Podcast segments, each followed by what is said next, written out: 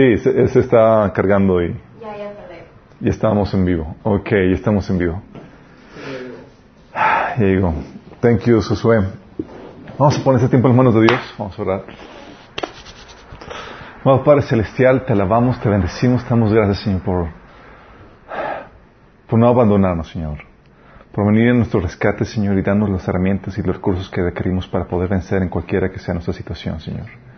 Padre, te pedimos, Señor, que hables través de mí, Señor, que abres nuestro entendimiento, que podamos captar, Señor, la revelación, el- la sabiduría que tú quieres darnos, eh, impartirnos en esta noche, Señor. Bendice a los que estamos aquí presentes, a los que nos están sintonizando, Señor. Sea tu nombre exaltado sobre todo, Señor. Nombre de Jesús. Amén. Ok, seguimos con, el, con la serie de series eh, Liderazgo Universitario, digo, li- Liderazgo para jóvenes, si no tan jóvenes. Y ya vimos la primera, el primer taller.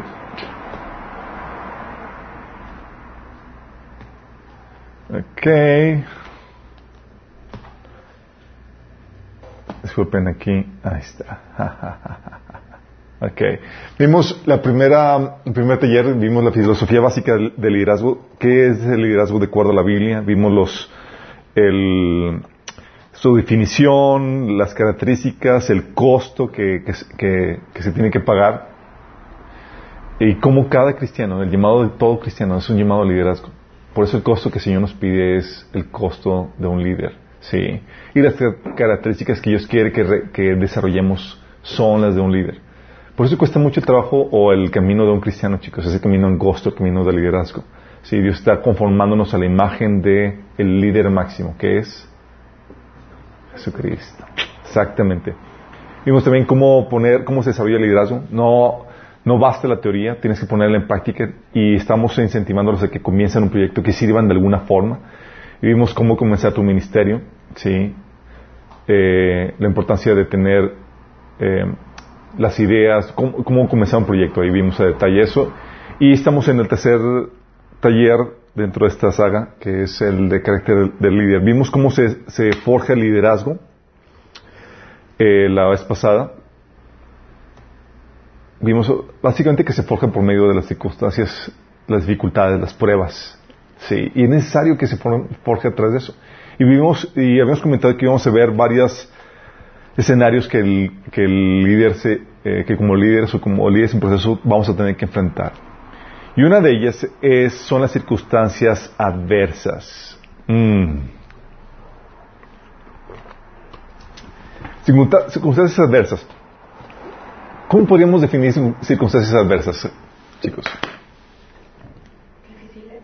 Circunstancias difíciles, Que no lo tienes fácil al acceso a cualquier cosa. algo que no sea fácil, algo Obstáculos. obstáculos.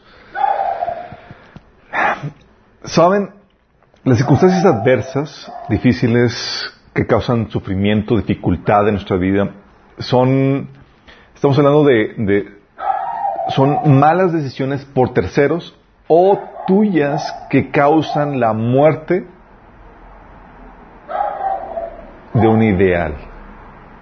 Tú tienes el ideal de lo que quieres, cómo debe ser la situación, cómo debe tu proyecto, cómo debe ser tratado, lo que debes de tener y demás. Y llegan terceros o tus propias decisiones, malas decisiones, y arruinan ese ideal, ¿sí? Lo que experimentas al mo- al momento de, de- de- sufrir la muerte de ese escenario ideal que has visualizado es una circunstancia adversa. Es una, toda circunstancia adversa, estamos hablando de eso mismo, de la muerte de un ideal, ¿sí? ¿Sí tiene sentido lo que estamos comentando? Sí. Esa es su definición. Pero ¿saben qué es lo que típicamente viene cuando hay una muerte de un ideal? Cuando llegan, cuando estás sufriendo las, las consecuencias de, una, de malas decisiones producto de otras personas o aún tus propios errores. ¿Qué es lo que típicamente sucede cuando, cuando experimentas esa, eso que arruina de una u otra forma lo que tú querías vivir y experimentar? ¿Saben qué sucede? Desánimo. Desánimo, Enojo. enojo, Confusión. confusión. Frustración. Frustración. Frustración. La típica respuesta, viene todo eso, obviamente se acompaña con dolor que conlleva enojo, frustración y demás. Pero la típica actitud que va acompañado con eso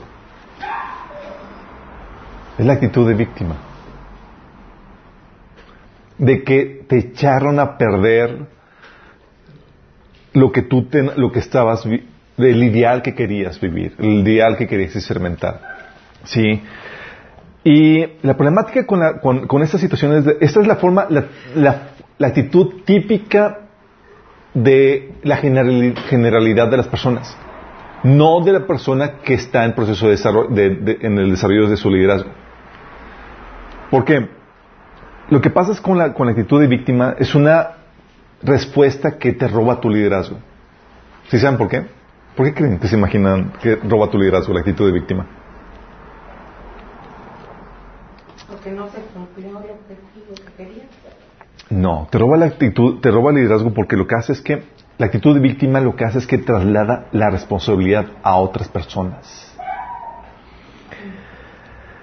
Traslada la responsabilidad, o sea, te, te hace, lo que hace es que te dices es que tu felicidad, tu propósito dependía de lo que otras personas hicieran. Sí, lo que hace es que traslada la responsabilidad y dices que es por culpa de ellos. Tu felicidad, tu propósito, lo que Dios tenía preparado para ti era, era dependía de lo que otros hicieran. Y como dependía de lo que otros hicieran, ¿qué pasa? Ya no estás víctima pues, de las circunstancias de lo que la demás gente haga. Ya no depende de ti. ¿Sí? Y si ya no depende de ti, ¿qué hace? Eso te deja inhabilitado para poder producir algún cambio positivo. Como que te pusiste las expectativas en otro. Pusiste las expectativas en otros y aparte de- lo que hiciste, traspasaste la responsabilidad en otras personas, porque dijiste, ¿sabes qué? Mi felicidad, mi propósito, mi bienestar depende de lo que sucede de, de, de otros, no de mí. Sí. O sea, de qué también esté yo, depende del resto de la gente. Sí. Y la problemática con esa actitud es que te deja inhabilitado para producir algún cambio positivo. O sea, todo lo estás traspasando a, las circunstancias, al gobierno, a tus padres, lo que hicieron, a tu cónyuge, a, incluso a la vida, a Dios. Que, ¿por, qué, qué permitió que naciera en esta familia tan rara?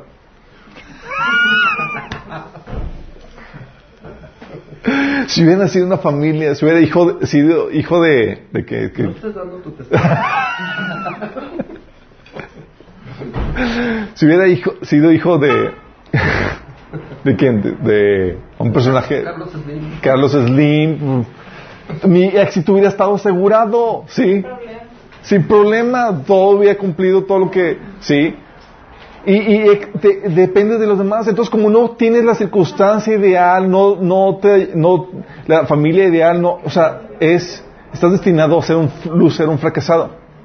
¿Sí explico? Y esto es lo que hace la actitud de víctima, es, no tengo esto, o sea, le trasladas a los demás, a las circunstancias, a las personas, demás, eh, eh, el- el- el- la responsabilidad de, de tu éxito, de tu, de tu felicidad, de tu propósito. Sí, eso lo, y lo que hace eso es que te, te inhabilita, es como que, como se las pasaste, es, depende de ellos. Necesito que ellos cambien para que, para que yo pueda vivir eso. ¿Sí me explico? Y eso te quita el liderazgo y es una, es una excusa para realmente no hacer nada. Y lo que hace es que ese tipo, esta situación perpetúa tu situación porque dependes de otros. Hasta que otros hagan, yo, puedo, yo voy a poder salir adelante.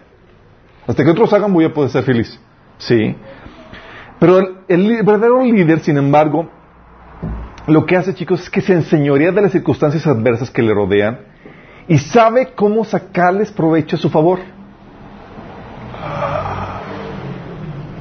El verdadero líder es que eso es lo que tengo, vamos a sacarle provecho. Sí. Es, es como el proceso que hace, oye, es algo así como esculpir, sí. Eh, escuché esta analogía y creo que le queda muy bien, de que estás esculpiendo tu obra maestra, tu sueño, tu ideal, y de repente llega alguien, sí, y te interrumpe o te entretiene y le rompiste una pieza, un pedazo de más a la escultura. Chin, ya arruinó lo que tú querías hacer. Algo así como lo que me pasó cuando estaba cortándome el pelo, cuando me estaba pelando. estaba con la maquinita y estaba en el baño así, de repente que mi esposa abre la puerta del, baño. Y o la rapadota. ¡Ah! Sí, o el otro, eh, me sucedió en otro episodio cuando le eh, me está cortando el pelo y luego ya había quedado prácticamente listo y le pido un favor a mi hermana que me, por favor me- nada más me desvanezca tantito aquí abajo. Y, dice, y ya me como que me desvaneció, me dice, pero yo creo que lo puedo hacer todavía más, entonces voy a quitar esto. Sí, y de repente, y se queda así paralizada, sin hacer nada, en silencio, y dices, eso es mala señal. Dice, ¿qué pasó? Dice, no, nada, nada más estoy aquí tratando de, de arreglártelo. Que checo y está todo pelón acá. Yo, híjole. ¿Qué haces? Sí, lo que tuvo que hacer fue cambiar. Lo que tuvo que hacer fue cambiar de modelo. Sí. O sea, trabajas con lo que queda. Y tuve que cambiar de pelo. Y lo cor- como cambié de, de- de- de- de tipo de corte de pelo del diseño, nadie lo notó. Sí, pero lo mismo pasa cuando estás es- escupiendo, oye, se rompió un pedazo de más, ya no es el diseño original e ideal que tú querías, pero todavía puedes hacer algo con lo que queda. Todavía hay material con que trabajar. Y muchas veces estás en algo y, y te frustraron tu sueño ideal y ya es- tiras por la, por la borda toda tu vida. Es como que ya, ¿sabes qué? Vamos a suicidarnos, vamos a, a- a- a echar a perder el resto de lo que queda de mi vida. Sí. Y así no es como opera. Lo que hace es que eh, ese tipo de actitud te estanca en el proceso de madurez que Dios tiene preparado para ti. Sí. Y la verdad es que todos tienen que aprender a lidiar con el entorno que les ha tocado vivir, con las circunstancias que les ha tocado vivir. Sí, dices que en mi entorno, es- o sea, tú conoces a- no conoces a mis papás, o no conoces mi situación económica. Mira, déjame decirte, cualquiera que sea tu situación, siempre va a haber alguien peor que tú. Esto es consuelo. Consuelo, que dice el consuelo de tontos, ¿verdad? Pero, pero es verdad, sí, siempre va a haber alguien peor que tú. Siempre va a haber personas menos afortunadas que tú. Y tú puedes sentarte y lloriquear por tu situación o puedes usarla para construir algo mejor a partir de lo que tienes. Siempre hay esa opción. O me quedo sin hacer nada y lloriquear por lo que sucedió o me remango las mangas y me pongo a trabajar con lo que todavía tengo. Con la vida y el tiempo y los recursos que todavía tengo. Sí. Puedes usarla a tu favor, pero usarlo para tu favor siempre va a implicar madurez. Es ahí donde se forja carácter. Sí. Donde se forja el carácter. Sí. Y es aquí donde quiero que veamos algunos principios para lidiar con la adversidad. Gente va a estropear tu vida de muchas formas, va a causar daño, vas a vivir situaciones adversas, vas a, eh, gente va a arruinar, o tus propias decisiones van a arruinar tu ideal de vida. Sí. Todos aquí hemos experimentado algo así de que, chin, si hubiera, o sea, si hubiera tenido esto, hubiera vivido esto que yo quería, o han experimentado que les arruinen su ideal de vida, de, ¿sí? No, no, nada. Sorry, me equivoqué de grupo. Sí. Entonces, vamos a ver algunos principios que la Biblia enseña para lidiar con la, adversidad. Es genial. Aquí es donde vamos a hacer repaso a lo que vimos en sanidad emocional y mente renovada. ¿Sale? No vamos a ver detalle eso, pero vamos a extraer algunos conceptos de ahí.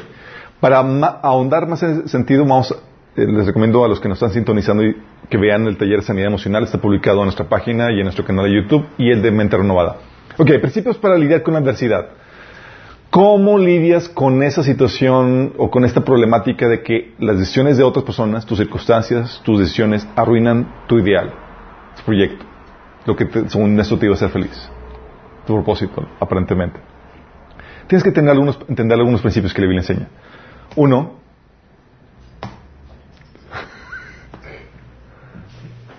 es el principio de invencibilidad.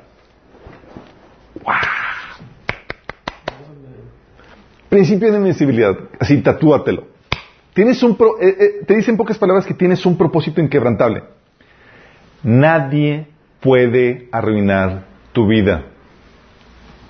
Cuando pongo nadie, es nadie, Excepto tú. excepto tú. Así es. ¿Por qué? Porque la Biblia enseña que la única forma en que puedes ser dañado es desde dentro. Desde dentro, no desde afuera. ¿Y sabes quién está dentro de ti? Tú. sí. Como dice Pablo, ¿quién conoce los pensamientos del hombre sino el espíritu del hombre que está en el hombre? sí. Tú eres el, tu espíritu, tú eres el que está dentro de ti, sí. El que habitas, el que habita dentro de ti. Y es la única forma en que puede ser dañado. La Biblia enseña que, eh, que lo que determina tu vida, lo que determina tu vida no son las decisiones de los demás sino lo que hay en tu corazón. Fíjate lo que dice la Biblia. Dice Proverbios 4:23, sobre toda cosa guardada, guarda tu corazón, porque de él mana la vida. Es decir, la calidad de vida que vas a tener, si es buena o mala, qué tan bien te va, qué tan mal te va, ¿sabes de qué depende? De lo que tienes en el corazón.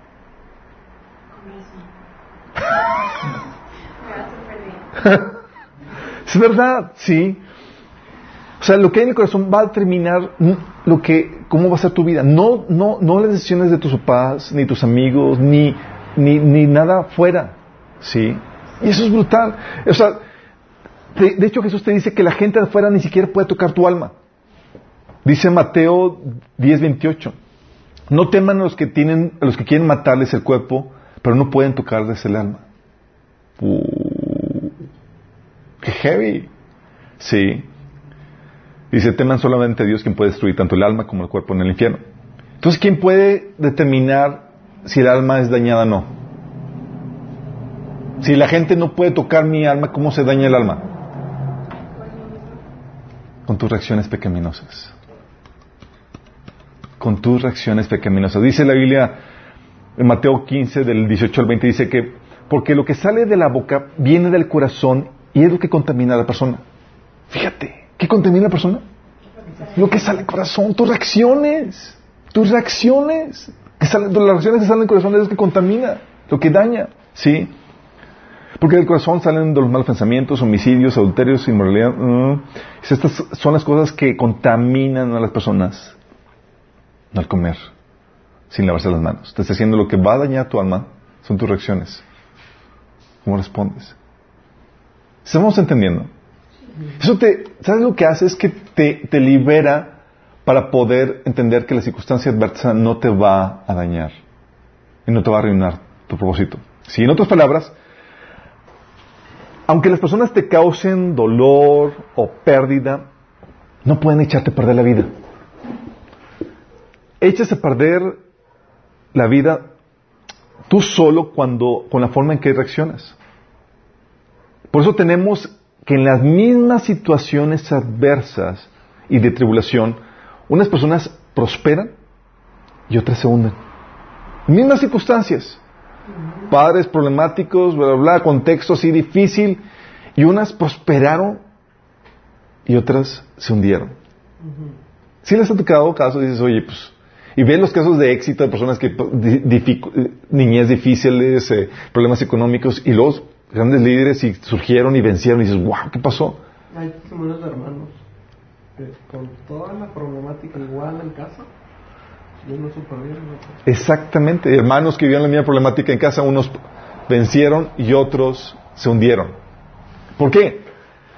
Porque el principio es lo que enseña, lo que, el principio que la Biblia enseña es real. Lo que va a dañar o va a eh, afectar tu vida no son las problemáticas de afuera, sino cómo reaccionas ante esas problemáticas. Es lo que te arruina, lo que, lo que te hunde o lo que te, eh, eh, tu reaccionar o lo que te levanta. ¿sí? Por eso no le puedes culpar a nadie de tus heridas, de haber dañado tu alma, de haberte echado a perder la vida. Porque si, puedes, si pudieras echarle la culpa a alguien, si fuera así, los enemigos de Cristo hubieran tenido el poder para arru- arruinar su vida. ¿Y tuvieron el poder? No. O sea, tú puedes culpar a... ¿A quién se te ocurre? ¿A quién hace responsable de algo en tu vida por algo que no te gusta? si te das cuenta, ese, ese de que esa persona es responsable es un engaño del enemigo porque no es responsable de arruinar tu vida, de hacerte la fea. Eres tú. es una buena noticia que te libera, que te da poder, que te empodera. Es una mala noticia porque, ching, ya no puedo echarle culpa a nadie.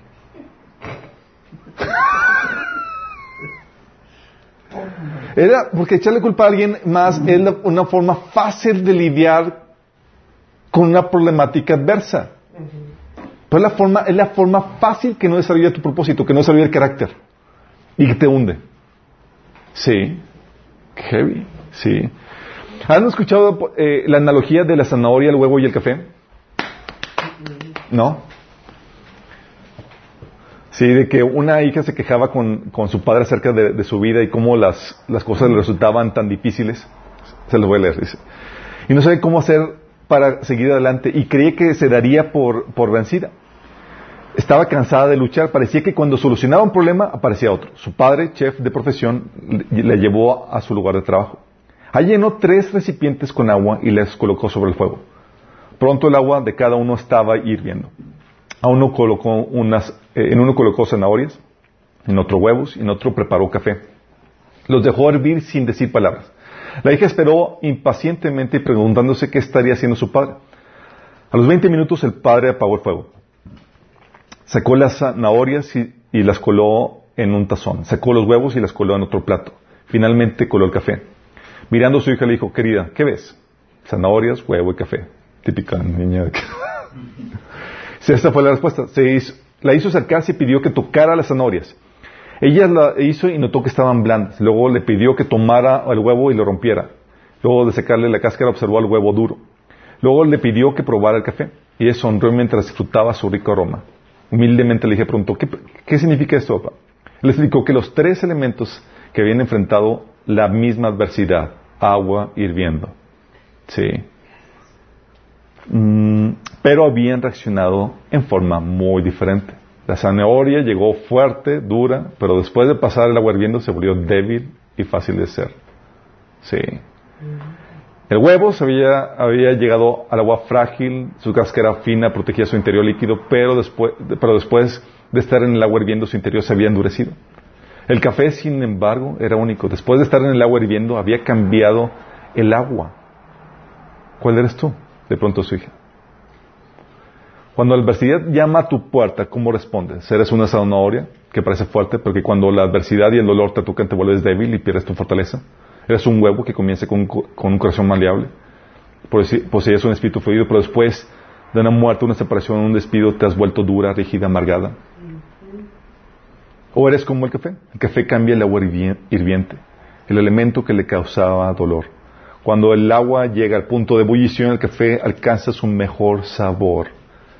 Si eres como el grano de café, cuando las cosas se ponen peor, tú, reaccionas mejor y haces que las cosas a tu alrededor mejoren. ¿Sí me explico? Y eso es así como opera la, la realidad, chicos. Mismas dificultades o dificultades adversas o, o incluso que otras personas son que viven dificultades más adversas que las tuyas, sobresalen por encima de las adversidades que tú tienes. Sí. No, no sé si les ha tocado ver la situación de, de Nick Bujicic, el chavo que no tiene manos ni pies. Sí.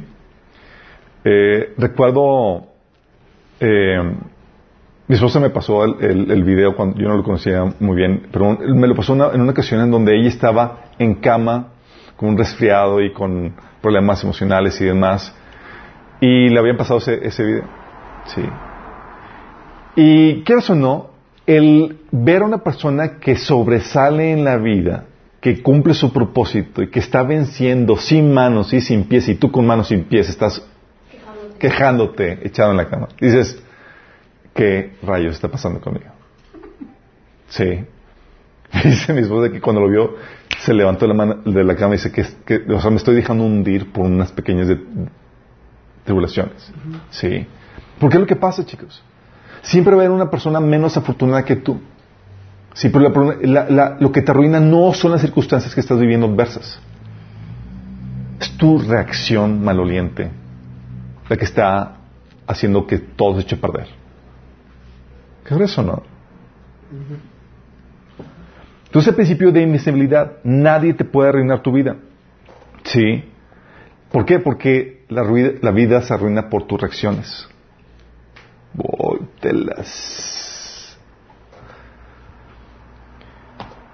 El segundo principio es el que la Biblia enseña, es el principio de la fortaleza. Lo que no te destruye, te hace más chiquito. Es Mario Bros. No, eh, lo que no te destruye, te hace más fuerte. Sí. Déjame explicarte bien esto. Todo obstáculo, todo obstáculo a tu ideal de vida, pero todo obstáculo que te impide alcanzar el ideal de vida que tienes, es siempre una rampa que te lleva a saltar al propósito de Dios. Todo obstáculo, así como que, chino, puedo alcanzar esto.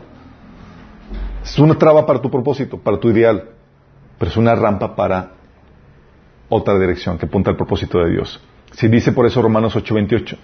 Ahora bien, sabemos que Dios dispone todas las cosas para el bien de quienes los aman, los que han sido llamados de acuerdo con su propósito. Fíjate que dice que Dios dispone, es como si Dios pusiera la rampita. sí, en las circunstancias adversas que estás viviendo, dices, esto va a saltar a mi propósito, que va a operar para tu bien. Sí, Señor, pero está arruinando el mío. No, no, no, es, tu, es mi propósito, no tuyo. Sí.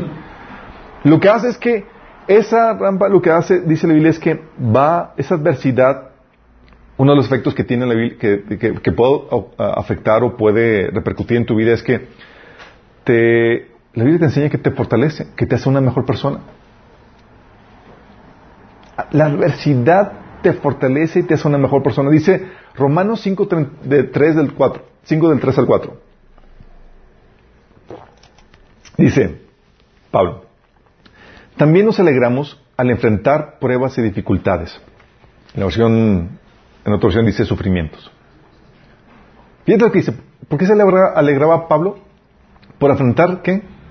Pruebas y dificultades, y sufrimientos. ¿Tú te alegras? A veces.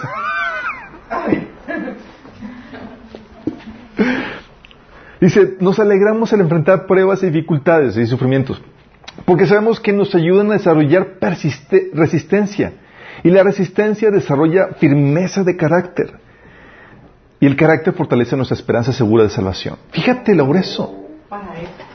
Está diciendo, ¿sabes qué? Lo que no me está destruyendo me está haciendo más fuerte. Me está haciendo mejor persona. Está completando y forjando en mí el carácter de Cristo. Entonces lo que, lo, la adversidad la estoy utilizando a mi favor. Y en eso, y porque, porque lo estoy utilizando a mi favor, me gozo. ¿Sí? Estamos viendo cómo se va ah, mostrando la adversidad. Sí. Por eso también lo reitera Santiago 1 del 2 al 4. Dice, hermanos míos, considérense muy dichosos cuando tengan que enfrentarse con diversas pruebas. Les digo esto a, muchos cristianos, digo, cosa te aman. sí. Dice, pues ya saben que la prueba de su fe produce constancia y la constancia debe llevar a feliz término la obra para que sean perfectos, íntegros, sin que les falte nada. O sea, ¿cómo forja el carácter, la madurez de Cristo en ti la, adversidad, la dificultad? ¿Sí? ¿Por qué? Porque uno de los propósitos que Dios tiene para la adversidad, lo, difícil, la circunstancia que vives, uno de los propósitos es forjarte la imagen de Cristo. Sí. Romanos 8:29 dice, porque a los que Dios conoció de antemano, también los predestinó a ser transformados según la imagen de su Hijo, para que Él sea el primogénito entre muchos hermanos. ¿Sí? Entonces, cuando ves que las circunstancias adversas no, no, no, no contribuye en nada, de hecho arruina tu propósito, tu ideal. Pero volteas a ver el propósito de Dios y dices, órale, esto sí, sí encaja para esto. Pero si no ves el propósito de Dios, vas a sentir que está arruinada tu vida y que realmente te sea una parte de la vida. Sí. No solamente te, hace a la imagen de Cristo, te desarrolla el carácter, la madurez, también te capacita para tu ministerio, la adversidad. ¿Sabes bien eso? ¿Cómo que te capacita? Con un taller basta, no necesito vivir ninguna adversidad. Nya. Nya. Hebreos 2.10, fíjate lo que dice acerca de Jesús. Y si lo dice Jesús, fíjate cómo nos va a tocar a nosotros. Dice, Dios, sorry, Dios para quien y por medio de quien todo fue hecho, eligió llevar a muchos hijos a la gloria. Y convenía a Dios que mediante el sufrimiento hiciera a Jesús un líder perfecto, apto para llevarlos a salvación. ¿Miente qué? El sufrimiento lo iba a perfeccionar para que sea el líder perfecto, Wow. para llevarlos a salvación. Sí. Por eso, y otro, eh, Hebreos 5 del 8 al 9 dice, aunque era el Hijo de Dios, Jesús aprendió obediencia por las cosas que sufrió. De ese modo, Dios lo hizo apto para ser el sumo sacerdote perfecto. Y Jesús llegó a ser la fuente de salvación eterna para todos los que lo obedecen. Por eso, como dice en Hebreos 4:15, dice, porque no tenemos a un sumo sacerdote incapaz de compadecerse de nuestras debilidades, sino que uno que ha sido tentado en todo en la misma manera en que nosotros, aunque sin pecado. ¿Qué hace el Señor? ¿Qué fue lo que hizo? ¿Sabes que Jesús es perfecto en el hecho de que nunca pecó. Pero para su función de ser un sa- sacerdote comprensivo, necesitaba identificarse con el dolor de nosotros. Y Dios lo sometió a sufrimiento para capacitarlo, para hacerlo un líder perfecto, el sacerdote perfecto, que pudiera intermediar por nosotros. Qué fuerte, ¿no? Y es lo mismo que Dios hace con nosotros. Muchas veces no, no sabemos por qué Dios permite esto o aquello en nuestra vida. Y dices, ¿es necesario? ¿Necesario para el ministerio que Dios me va a llevar? ¿Para hacer? Sí. Y resulta que la adversidad se, se, se convierte en el mejor instrumento o el mejor capacitador de Dios para llevar a cabo la obra que pre- ha preparado para nosotros. Sí. Obviamente, uno tiene que reaccionar de forma correcta para que esto pueda suceder. Sí, para poder utilizar a su favor. ¿Y cómo se reacciona de forma correcta ante esta situación? Porque la adversidad, chicos, va a ocasionar dolor en nuestro, en nuestro ser. Sí, va antes de que cause gozo, va a causar dolor, si no, no sería adversidad. Sí. Y el dolor que causa, el dolor emocional, ya sabemos cómo lidiar con él. Ya tomamos el taller de sanidad emocional y lo, lo están poniendo en práctica todos los días. ¿Qué, qué triste? ¿Verdad? A ver, los cuatro pasos del, de- del proceso de sanidad, ¿cuáles son? Primero, ¿Reconocer? no. No.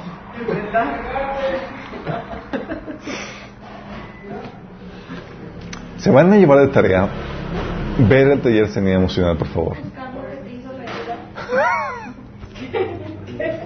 Llegar a la raíz del problema. No estás invitando. Desahogarte. Desahogarte, exactamente. Como dijo su hermano. Chicos, es muy importante que lo sepan hacer. El hecho que me digan que no sepan hacerlo me dice que no lo están poniendo en práctica. Sí. Y si no saben ponerlo en práctica. es- no sé qué hice. pero funcionó. Tienen que saberlo, ¿sí? Porque ante cualquier adversidad va a haber dolor y ustedes tienen que reaccionar de forma correcta, si no se van a convertir como el huevo amargado o como la zanahoria toda Aguada. fracasada, aguada, sí, ya toda tirando la toalla. A ver, ¿tus cuáles son? Desahogártelo. sí, por favor. Son cuatro procesos, procesos de sanidad. Va a causar dolor y lo que hace es que habíamos visto es, se descarga el dolor, sí, en la presencia de Dios. Hablas, te quejas con Él, dices, Señor, esto me dolió, me sentí así, así, te descargas con, con el Señor. Sí. Luego lo que hace es que eh, extiendes el perdón si es que hay alguna persona que causó esas, esa, el- esa muerte, esa adversidad, esa muerte de- del ideal. Perdonas a esa persona. Literalmente, incondicionalmente y específicamente. Sí. Y lo que hace es que busque recibir de Dios una palabra de consuelo. Primera, 2 Corintios capítulo 1 dice que el Dios, que Dios nos consuela en toda tribulación. Si hay una tribulación por la cual pasamos, tiene que venir consuelo. Y ese consuelo lo que hace es que te da la perspectiva de Dios, que te levanta en medio de esa situación y que te ayuda a entender cómo Dios te está amando en esa situación y está permitiéndolo para tu bien. De eso sí me acordaba. Ya me acordé. A ver, el último. Y el último, terminas dando gracias porque sabes que sobró para tu bien. ¿Y el tercero? Es que el tercero es más difícil, se me hace. El tercero es más difícil porque te implica eh, aprender a escuchar la voz de Dios, que te habla por medio de recordarte pasajes de, de- del, del pasado. O sea, tienes que aprender a, a- a- devocional. tu devocional, sí. Si no, sí, pues es que Dios no me habla. Si no abres la Biblia, no te va a hablar, sí. Claro. Pequeñito detalle. Pero también está el perdón a ti mismo dentro del perdón. A veces donde el perdón que, que el de- descargarte tiene que ser por las, regado- las. Metidas de pata que tú hiciste y tienes que perdonarte, obviamente. Sí. Eh, todo eso lo vimos en detalle en el sanidad emocional y es muy importante que lo sepan hacer porque ante toda adversidad va a haber algo de dolor y si ustedes no saben cómo tratar del dolor que implica la adversidad, se van a hundir. ¿Van a ser la zanahoria o van a ser el huevo? El Titanic. Sí. para que puedan expedir esa fragancia, ese buen sabor, ese para que transformen en algo positivo la adversidad como el café, tienen que reaccionar como Jesús. Sí. Y para eso tienen que venir delante de Dios donde Dios transforma ese dolor en algo bello, en algo hermoso. Y donde los pone Dios por encima de las circunstancias. Por eso, una de las cosas que tienen que saber cómo lidiar con la adversidad es saber cómo utilizarlo para su bien. Sí, es donde entiendes ahí cómo Dios, ah, esto lo Dios lo estoy utilizando para forjarme, para desarrollarme, para cumplir mi propósito. Ahí es donde te das cuenta de eso. Es donde el Señor te habla y te cambia la perspectiva de víctima a una perspectiva de, de, de una persona victoriosa, sí, que está por encima de las circunstancias, que lo utiliza para su bien. ¿Me explico? Sí. Entonces, un punto medular de esto es para que, para que pueda utilizarlo, para que no te destruya, ¿sí? Tienes que saber, para que te fortalezca, tienes que saber cómo lidiar con el dolor. Porque acuérdate, ¿de qué determina, de qué, qué es el factor determinante para que te vaya bien esta vida, para que puedas, qué va a determinar la calidad de vida que tienes? Tu corazón. Tu corazón. ¿Y si no guardas tu corazón? No. Si guardas rencor, dolor y todos los sentimientos negativos que implica la adversidad, arruinas tu vida. Por eso tienes que administrar bien lo que acumulas en el corazón. ¿Sí? ¿Y qué haces? Canalizas y guardas el dolor, no en tu corazón, lo guardas en Dios. Lo depositas en Dios. Y Él te da el consuelo que te levanta. ¿Sale? ¿Vamos bien con eso? Si el enemigo va a tratar de atacarte por medio de la adversidad para ocasionar dolor y el dolor no te va no te va a echar a perder, chicos. No te va a arruinar la vida. La pérdida material no te va a arruinar nada. Lo que te va a arruinar es tu reacción. Sí. Tu reacción pecaminosa que no sabes cómo lidiar con el dolor. Por eso es importante que sepan hacerlo. Ok. El otro principio es el principio de la autonegación. Híjole. El principio de la autonegación es que la victoria ante una situación adversa, chicos, está en morir a tu ideal y abrazar el de Dios. Déjame explicarte esto.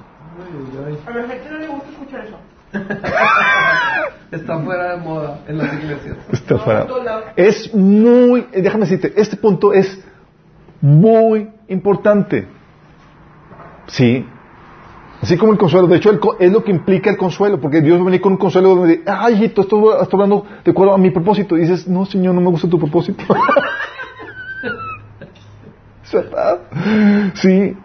O sea, déjame, todo obstáculo que nos impide alcanzar algo, el ideal que tenemos, que, querem- que tenemos, es un medio para alcanzar otra meta. ¿Y saben cuál es la otra meta? El propósito de Dios.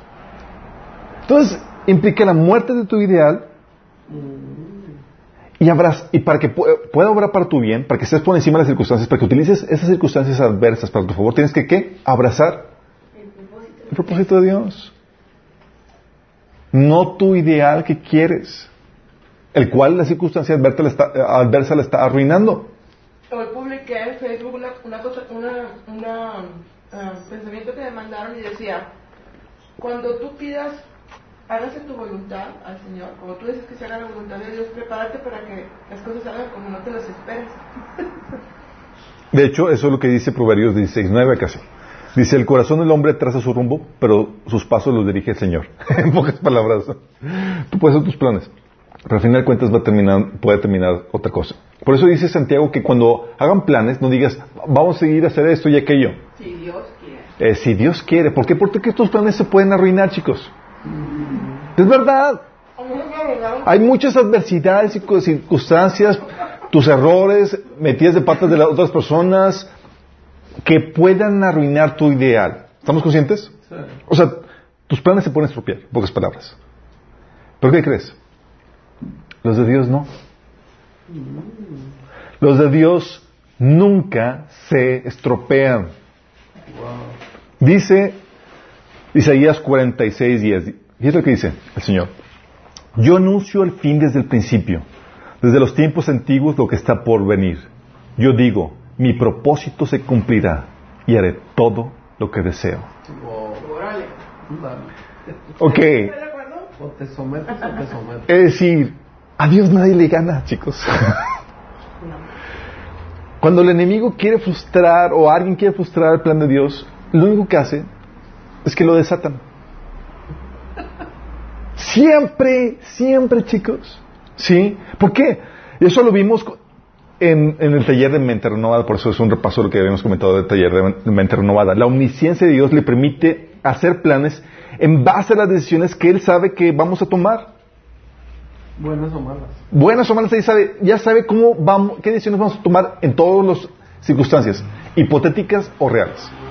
Y no porque las manipule. Y no porque las manipule, te dio libre albedrío. Pero en, tu libre, en su omnisciencia Él sabe cómo vas a reaccionar. Y lo que hace Dios es que en el- su tablero de su creación te pone en el lugar y en el momento correcto para desatar los planes que Él tiene. Maneja Wow. todas las dimensiones. Maneja todas las dimensiones y todas las posibilidades. Sí. Por eso tenía esa, ¿se acuerdan el caso de David donde va con, con salva a una, a una, de las- a, una población de, de, que le estaban asaltando y va con su ejército y los, los salva a, esa, a esa ciudad y, y le salvó. Entonces su- supo, sabía que venía Saúl a, a atacarlo y, le pregunta al Señor, Señor, los sa- salvé a esta, a esta ciudad, eh, ¿me van a entregar a mí si, si me quedo aquí? Ellos, a Saúl, me van a entregar a Saúl. Y Dios dice, sí, sí te van a entregar. Sí, malagradecidos. Entonces, David se va. Los mata a todos. David se va de ahí, sí. Y tú dices, oye, ¿pasó eso? ¿Lo entregaron? No, David, porque Dios conoce todas las posibilidades. Y sabe las decisiones que tomaríamos en todas las posibilidades, en todas las circunstancias posibles. Sí. Eso le permite... Maravilloso es Exactamente. Dios lo que hace es que pone las, de- las decisiones pecaminosas de la gente para que obren para bien aquellas, pa- a propósito, de acuerdo al propósito que Dios estableció para los suyos, para los que la aman. Sí. Por eso los planes de Dios para tu vida, chicos, nadie los puede frustrar, excepto tú. Sí, qué grueso. Porque llega una persona y dice, es que Señor frustró mis planes, o sea, me arruinó esto. Y, y tú llegas con el Señor y Dios no está en el, trono así como que, sí, hijito, sorry, algo pasó, se me pasó este tipo, o sea, no está no, así como que chindo, o sea, yo quería que entras a, esta escuela, pero no, no te quisieron aceptar, pues, ¿qué hacemos, hijo? ¿Qué hacemos? No, pues ya, tu propósito arruinado, hijito, pues, ni modo, a ver qué haces. O sea, Dios así, no, de- al contrario, tú llegas cuando dice, hijo, todo va de acuerdo a lo planeado. Nada más que, ¿qué crees? No era tu propósito. Era el de Dios. Sí. Por eso, por eso dice la Biblia que los propósitos, el propósito de Dios no se frustra. El Dios ya se prohibió de antemano. Y lo que hace Dios es que utiliza las decisiones pecaminosas y las circunstancias adversas y demás para aceptar el propósito de Dios. Por eso Jesús le decía, cuando lo estaba traicionando, Judas, le dijo Judas, el hijo, le dijo de Jesús a Judas, el Hijo del Hombre va de acuerdo a lo que está escrito para él. Pero hay. Pero hay de que por quien es entregado, mejor le valdría no haber nacido. y- oh, O sea, está diciendo, le está diciendo en pocas palabras, yo lo que estás haciendo con la tradición va a aceptar mi propósito, voy a cumplir el plan de Dios para mi vida, pero a ti te va a cargar el payaso. ¿Sí estamos, sí estamos entendiendo? ¿Y por qué nació Judas? No, ¿Por qué? no, no, no. Porque, porque no sus, porque, porque sus papás tenían... Son un taller. Porque no se arrepintió. O sea, Dios ya sabía que Judas nunca se iba a arrepentir. Te puedes su equivocar. y su ambición y todo eso. Dios sabe todo, chicos. Se prepara, o sea, Dios coloca los personajes, en, escoge los tiempos y los espacios de cada, de cada tiempo. Sí, tú no escogiste en qué temporada en- de la historia humana ibas a nacer. Dios la escoge. Wow. Sí. Y hay un propósito de acuerdo a eso. Entonces, como tus planes se pueden frustrar y los propósitos de Dios no, ¿sabes qué es lo que arruina la adversidad? Tus planes, no los de Dios. Tus ideales, nunca los de Dios. Wow. Oh. ¿Vamos entendiendo? Es como que dices, por eso les, si algo, algo que debemos entender es que tenemos un propósito indestructible. Es fenomenal eso. Por eso cuando, ah, cuando estaban en, en, en una promotoría de seguros ahí trabajando y demás, me preguntaban, ¿cómo estás? Y yo sie- siempre decía, excelente. Me podía estar lloviendo, pero sabía que estaba orando por mi bien. Y me decían, ay, sí, tú siempre excelente, tú siempre excelente. Y yo, pues es verdad. Es verdad. Cuando ves y caminas bajo la mentalidad de Dios y ves, es- dices, todo realmente está orando por mi bien. No tengo que entender todo, pero sé que está orando por mi bien. Sí. ¿Y qué es lo que haces? Abrazar los propósitos de Dios muchas veces, o sea, la meta para la cual apunta el obstáculo. Acuérdate que todo obstáculo es una rampa para que te apunte a otra meta. Y esa meta es el propósito de Dios. Bueno, abrazar el propósito de Dios, abrazar esa otra meta, muchas veces va a implicar morir a tus ideales, a tus planes, Siempre. a tus proyectos. No siempre. Porque a veces tú estás acomodado a propósito de Dios. Sí, de estos, de estos de las que te acomodas y dices. Sí, va a implicar morir a tus planes, a tus proyectos, a lo que tú querías para tu vida. Por eso, uno de los requisitos que Jesús tenía para sus discípulos, ¿sabes qué era? Morir. La autonegación. Era un requisito. ¿Por qué? Porque iban a venir situaciones difíciles, adversas, en donde la única forma en la que podrían sobresalir y vencerlas era negándose a sí mismo, es decir, estar dispuesto a morir a su ideal, a su sueño, y abrazar el de Dios. Es la única. Por eso decía en Lucas 9, 23, si alguno no quiere venir en pos de mí, niegues a sí mismo, tome su cruz cada día y síganme. Póytelas. ¿Por qué? A veces la, la- la- la carnita, eh, los- tus deseos desviados, que no son los de Dios, eh, cada mañana como que se vuelven a levantar, resucitan. Sí, sí, sí. No se quedan crucificados. Entonces, ¿qué dices? Pues bueno, pues otra vez cada día tengo que tomar mi cruz y autonegarme. Sí. Por eso también decía en Mateo 16, 25 Jesús, porque todo el que quiera salvar su vida, la perderá. ¿Qué es lo que significa? Las circunstancias o el mundo está diseñado, chicos, para que tu- tus ideales se frustren. Estés en Cristo o estés fuera de Cristo. Por eso la gente que, llega, que busca riqueza, fama y fortuna y su sueño, llega y se cuenta que no funciona. No les da felicidad, no, no, no nada. Sí. O sea, invirtieron todo, gastaron toda su vida para alcanzar algo que no les da vida, no les da plenitud. Sí. Por eso Jesús decía, todo el que quiera salvar su vida lo va a perder. Si tú quieres salvar tu ideal, vas a perder y vas a frustrarte, porque vas a quedarte arruinado, así siendo lo pitipare, porque te frustraron tu, tu ideal. Dice, y todo el que pierda su vida por causa de mí la hallará. Lo que estás diciendo es que si tú estás dispuesto a perder tu ideal, tu ideal de vida, por la causa de Jesús, por sus propósitos, por su voluntad, vas a hallar la verdadera vida que Dios diseñó para ti. ¿Sí me explico? Por eso te digo que ese principio de autonegación, ese principio crucial para lidiar con la adversidad, es que me frustraste mi ideal. Tú tuviste la capacidad de frustrar mi ideal, pero ¿sabes qué? El de Dios no. Lero, lero, candelero. Sí. ¿Y qué crees? Abrazo el de Dios. Sí. Si no mueres a, ese, a tu ideal, ¿qué, qué efecto creen que tenga? Sigo aferrado que yo quería eso. Pero las circunstancias y las personas y mis decisiones o lo que tú sea me lo está arruinando.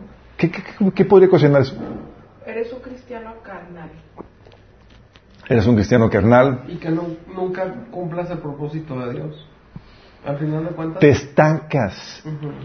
Te estancas y no te encaminarás a usar la situación para tu bien, para el bien que Dios diseñó para tu vida.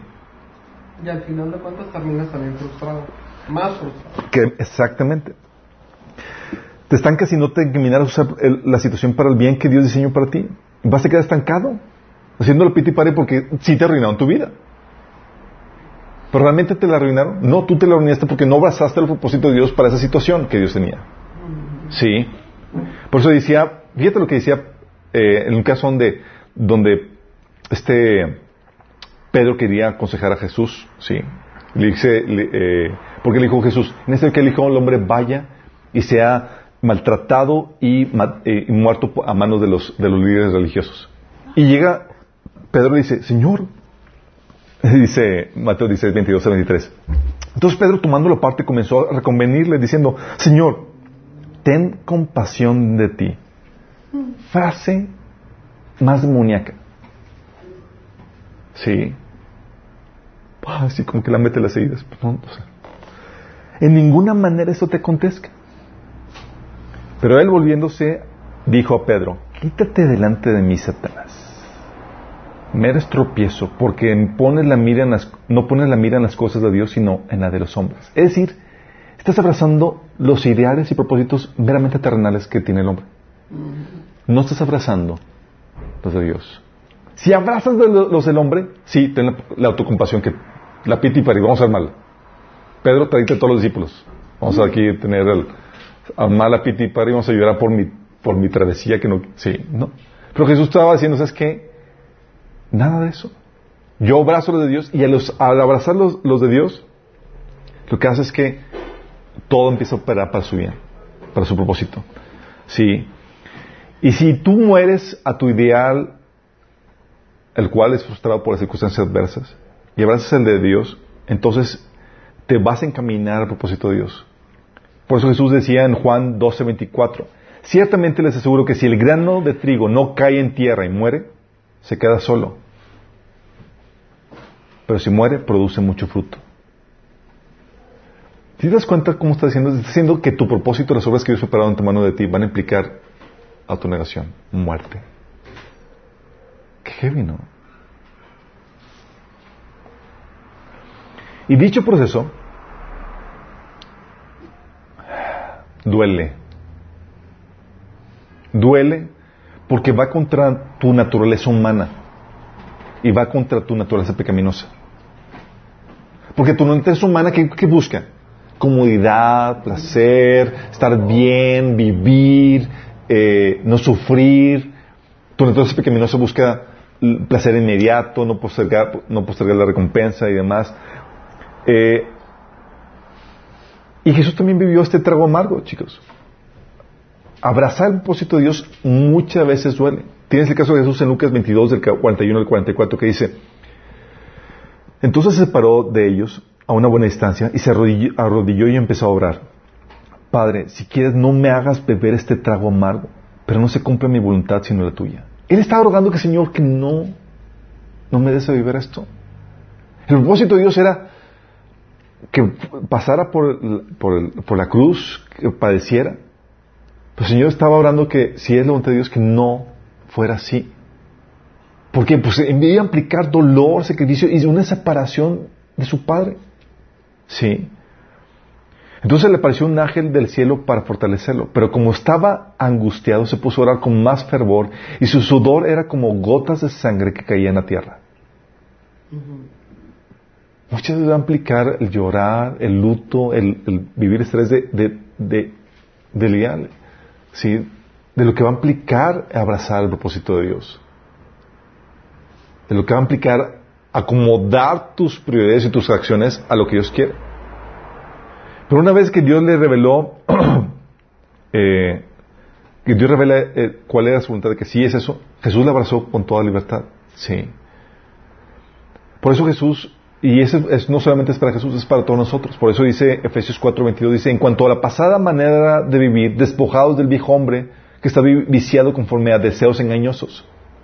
Tienes deseos que, que te apuntan a otra dirección, los cuales las circunstancias adversas te lo van a frustrar. Y no te queda más que despojarte para basar los propósitos de Dios o hundirte aferrándote a sus deseos engañosos. ¿Me explico? Por eso Romanos 8:13 dice, porque si, vivís conforme a la carne, moriréis. Mas si por el Espíritu hacéis morir las obras de la carne, viviréis. Y las obras de la carne eso implican todos esos deseos engañosos. Sí.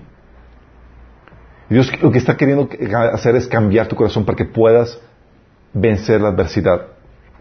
Y eso implica, chicos, el principio de transformación. Va a requerir un cambio en ti, un cambio de mentalidad. De hecho, hay una frase muy famosa de Albert Einstein que tiene que ver con esto. ¿No- ¿Alguien se la sabe? La materia. La materia. sí. Quedamos hablando que si no puedes resolver el problema, cambia tu mentalidad. Exactamente. La frase es, ningún problema puede ser resuelto en el mismo nivel de conciencia en el que se creó. Tienes un nivel de con- estás ahí en el problema, la única forma de salir de eso es aumentando tu nivel de conciencia, transformando tu nivel de conciencia. Transformando tu mentalidad. Se va transformando. Esto dijo esto. Por eso descubrió la fórmula de Claro que la, el. Él, él tomó el de mente renovada. claro que viajó en el tiempo y tomó el mente renovada. No, Pablo habla acerca de eso, sí. Es que chicos, sin ese cambio de mentalidad, uno seguirá siendo víctima de la, de la situación. Claro. Si no, si tú sigues aferrando a la forma de pensar terrenal que tú tienes, víctima de la, situación. Tienes que cambiar la mentalidad y abrazar el propósito de Dios para que sobresalgas o para que estés por encima de ello. Como habíamos leído en Mateo 16, del 22 al 23. Entonces Pedro, tomando la parte, comenzó a reconvenirle, Señor, ten compasión de ti. Fíjate cómo va la compasión. Cuando tienes la mentalidad en las cosas de los hombres, viene la autocompasión. Sí. Y Jesús lo reprende porque no tenía la mente, la mente en las cosas de Dios, sino de los hombres. Entonces, si, si en este cambio de mentalidad vas a seguir siendo víctima de, la, situación, vas a se- seguir sintiendo autocompasión. Y la autocompasión es un síntoma de que no ha cambiado tu mente. No estás abrazando los propósitos de Dios para tu vida. Cuando abrazas los propósitos de Dios para tu vida, la- autocompasión. Y si tú, entonces en este cambio de mentalidad uno va a seguir sintiéndose víctima de la situación, de la circunstancia adversa y no vas a poder experimentar la buena, agradable y perfecta voluntad de Dios en tu vida en esa circunstancia. No la vas a poder experimentar. Dice Romanos 12.2, no se amolden al mundo actual, sino sean transformados mediante la renovación de su mente. Así podrán comprobar cuál es la voluntad de Dios, la cual es buena, agradable y perfecta. Es decir, si tú no cambias, no cambias tu mentalidad, no vas a experimentar la, de Dios- la voluntad de Dios como algo bueno, agradable y perfecto. Y la circunstancia adversa lo que hace es que desata los propósitos de Dios para tu vida, ¿cierto o no? Porque los propósitos de Dios no se frustran. ¿Va? Pero para abrazar y ver eso tienes que cambiar tu mentalidad, tienes que transfor- transformarla. En pocas palabras, si tú resientes la voluntad de Dios en tu vida, es que no has renovado tu mente. Sigues pensando de forma terrenal. ¿Y qué crees?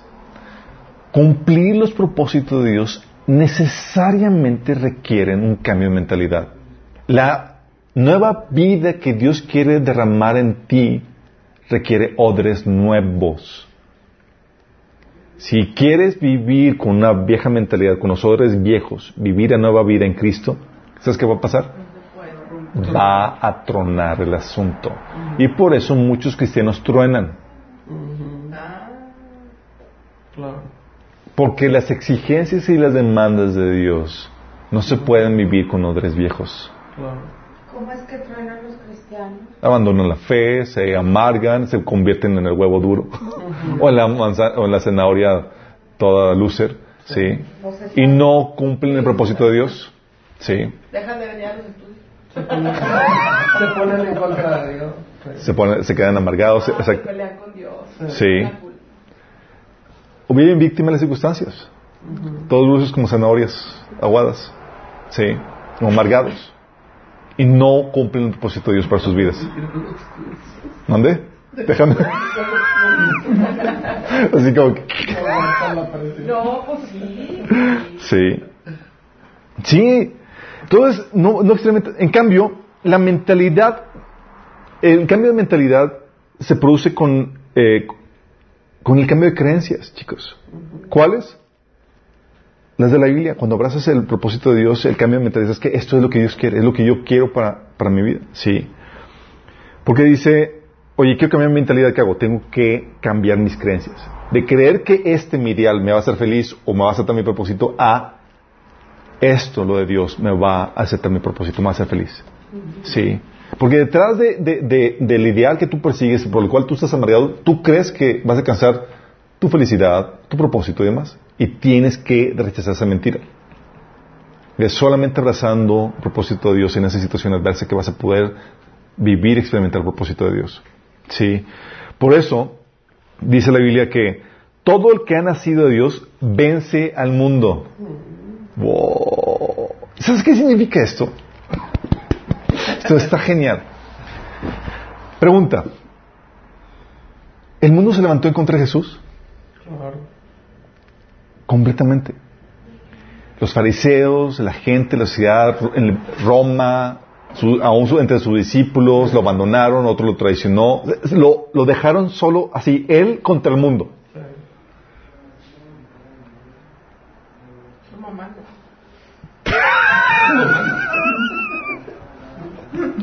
Aún su, aún su mamá y sus hermanos pensaban que, que estaba loco. Sí. Antes, antes. Sí. Después de que resucitó ya cambió. Bueno, antes de... Sí, imagínate. Él estaba, estaba todos en contra de él. Sí. Y venció todo eso. Utilizó todas esas decisiones pecaminosas, todas las circunstancias en su contra las utilizó para desatar el propósito de Dios para su vida. Nadie tuvo el poder para frustrar el propósito de Dios para su vida. Porque tiene sentido, no hay nadie más grande que Dios. Decir que alguien puede frustrar el, el los propósitos de Dios para tu vida significa que, que hay alguien más poderoso que Dios. Sí, nadie. Y significa que Dios no, no, no es omnisciente como para prever ese tipo de decisiones pecaminosas y usarlas para su favor. Sí. Pero nadie. Y Jesús venció. Y luego te dice aquí Pablo, te dice aquí Juan, el discípulo amado, dice, no solamente Jesús venció, sí, sino dice, todo el que ha nacido de Dios Vence. vence al mundo. ¿Qué fregadera estás viviendo? ¿Qué circunstancias adversas estás viviendo? Si tú estás víctima de circunstancia, si tú estás viviendo víctima de circunstancia que hay, significa que no estás venciendo esto, sí, y te falta ver más box, te, te falta cambiar, leer más la te, hace- falta cambiar la, mentalidad. Dice, y esta es la victoria que vence al mundo, nuestra fe. No es un cambio de mentalidad, no por así positivismo, es la palabra. La fe viene por el oír y el oír la, la palabra de Dios. Sí. Entonces, por eso no basta que sepas, debes de creerlo. Sí. Hebreos 4.2 dice, porque también a nosotros se nos ha anunciado la buena nueva como a ellos, pero no les aprovechó al oír la palabra por, por no ir acompañada de fe en los que lo oyeron. Hay mucha gente que, les que, que saben, dice, es que eso obra para tu bien, pero la verdad es que no lo creen. No lo creen. Tú puedes tener conocimiento de lo que, del propósito de Dios, de lo que Dios quiere forjar en ti y toda la cosa.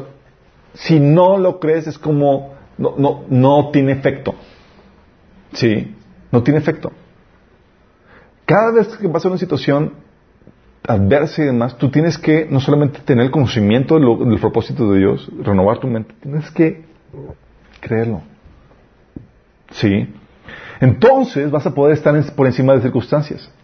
Jesús, al saber que era, cuál era la voluntad de Dios, cuando yo le dijo, sí, quiero que, que pases por este trago amargo, Jesús abraza ese trago amargo. Dice, ok. Por eso en Juan 8, 18, 11 dice, ¿se acuerdan que, Pedro defe- defendió a Jesús con, y le mochó la oreja, quiero decir al toro, no, ¿cómo se llama? La- este, al guardia.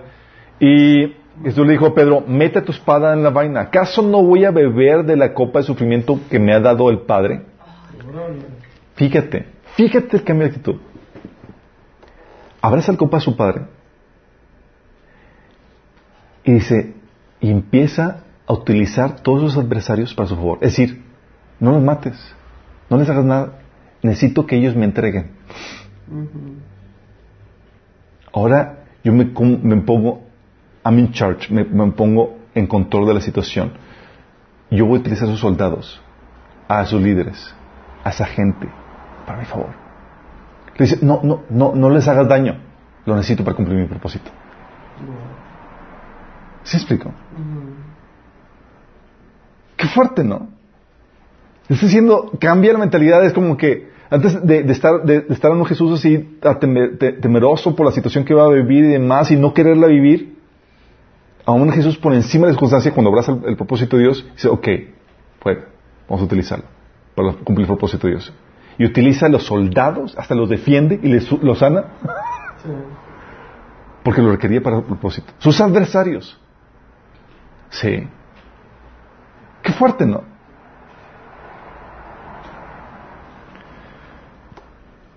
Y eso, chicos, se aplica para todos.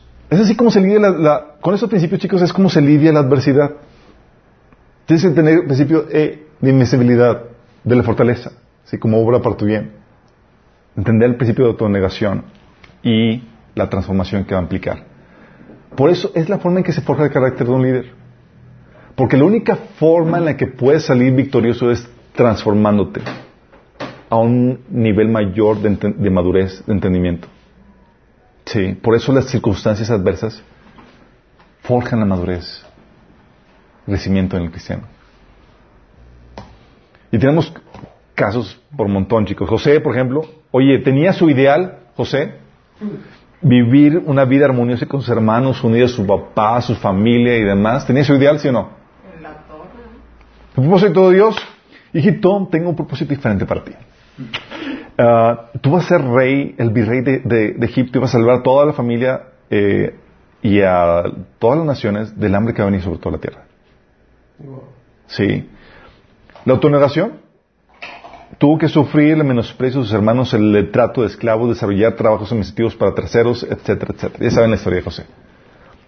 Y la transformación y la victoria lograda, él entendió que todo eso obraba para su bien porque fue para salvación de su familia y de otras naciones. Él entendió, cuando sus hermanos llegaron con él y dijeron, es que eh, ustedes no me enviaron aquí, fue Dios que me envió para salvación de muchos.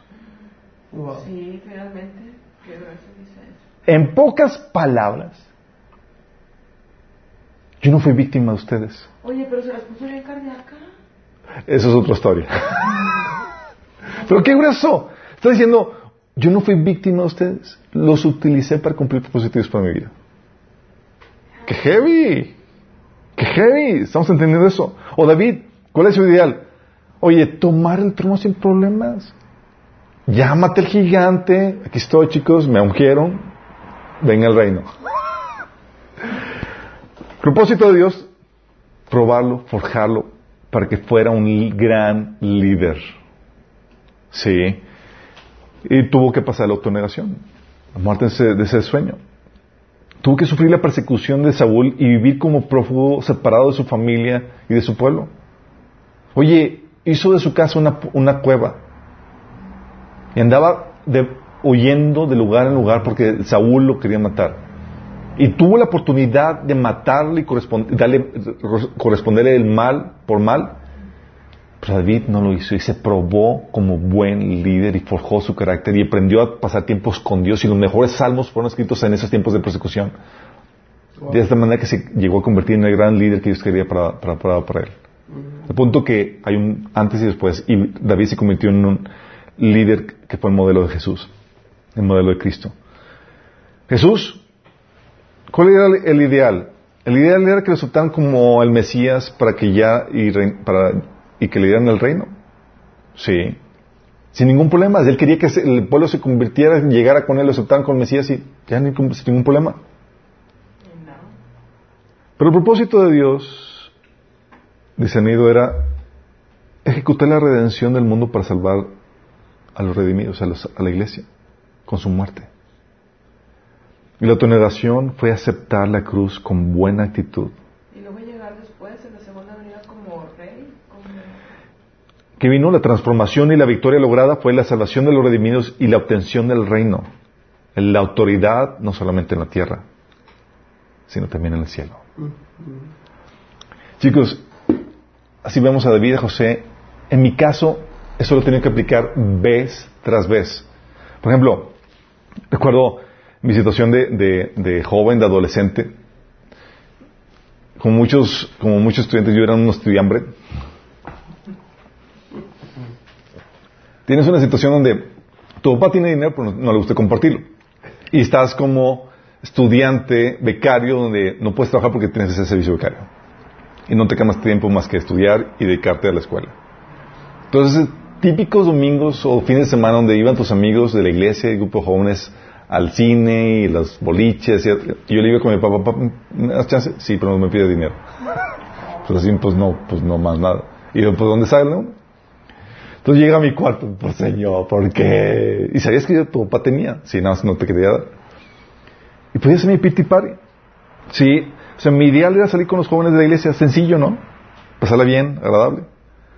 Propósito de Dios era que trabajara en un libro. Entonces yo llegaba a mi cuarto haciendo mi pity party, Señor, nada más el Espíritu, Santo, el Espíritu Santo me decía, ponte a trabajar y eso es lo que tienes que hacer.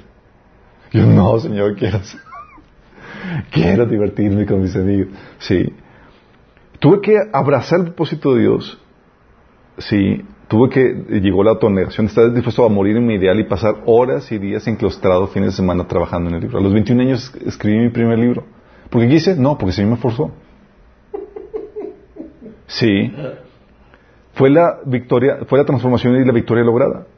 Un libro escrito a los 21 años y dices, ¿qué, qué rayos estaba haciendo? Porque, pues sí, el Señor, utilicé la, situación adversa que me pudo haber hundido en depresión para mi bien y para mi gloria. ¿Sí me explico? O la otra situación, oye, con mi papá, en cuestión de sanidad emo- emocional, o sea, mi ideal arruinado, yo tenía, yo quería, yo sabía que si mi papá hacía tales cosas y cambiaba, podía podíamos tener mi ideal que era una dinámica familiar con amor y paz, genial, ¿sí? Pero el propósito de Dios era otro, chicos. El propósito de Dios era quitarme el orgullo, mi rebeldía y que aprendiera sanidad emocional. Entonces, tuve que estar dispuesto, hasta una vez yo estaba orando al Señor, Señor, cámbiame mi papá, cámbiame mi papá. El Señor, el Espíritu Santo llega conmigo y me dice, no lo voy a cambiar yo. No lo voy a cambiar, sino primero voy a cambiarte a ti por medio de tu papá. Te dicen eso y dices, oh my goodness, me espera una. Tuve que aceptar el propósito y estar dispuesto a morir a mi ideal y pasar noches llorando, lidiando con las heridas, aprendiendo cómo solucionar con mis problemas emocionales. Pero la transformación de, mi, de abrazar el propósito de Dios y la victoria lograda fue el equipamiento para poder dar de sanidad emocional, chicos. No lo hubiera podido dar si no hubiera tenido sufrido esas heridas y esa, esa situación tormentosa. Sí. Imagínate. ¿Se desató el propósito de Dios? Sí. Al punto que yo digo, oye, si te volvieran a escoger, si te pudieras escoger a tus padres, ¿escogerías a los mismos? Mil veces sí.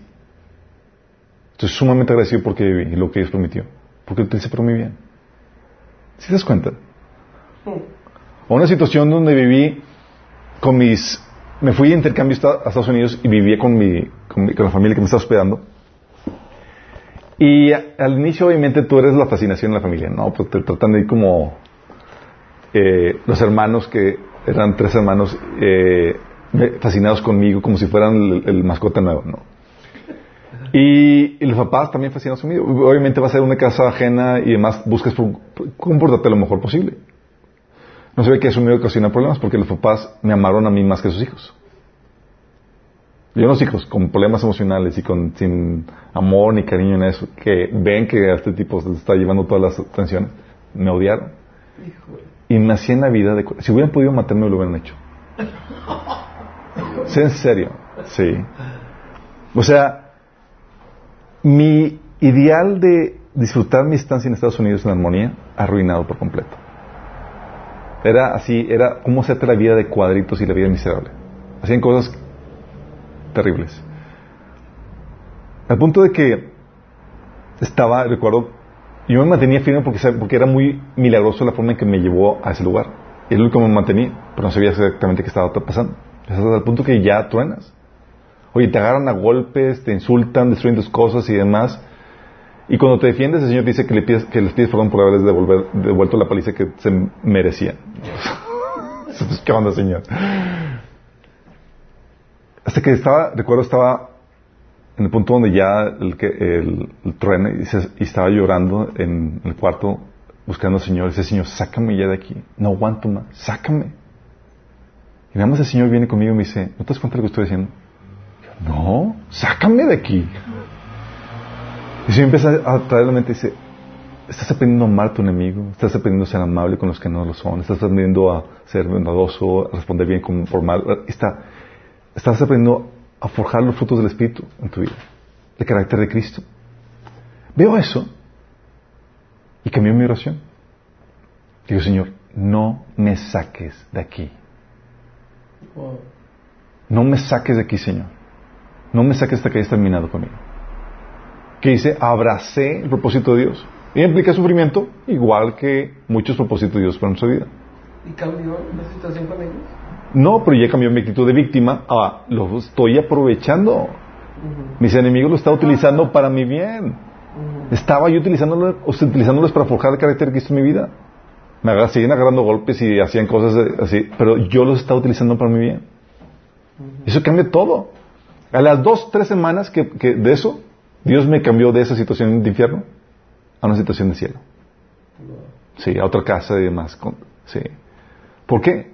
Porque te, te aprendes, sí.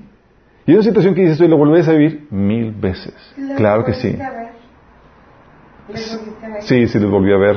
eh, aunque ya cuando me vine a México los, los dejé de ver. Sí.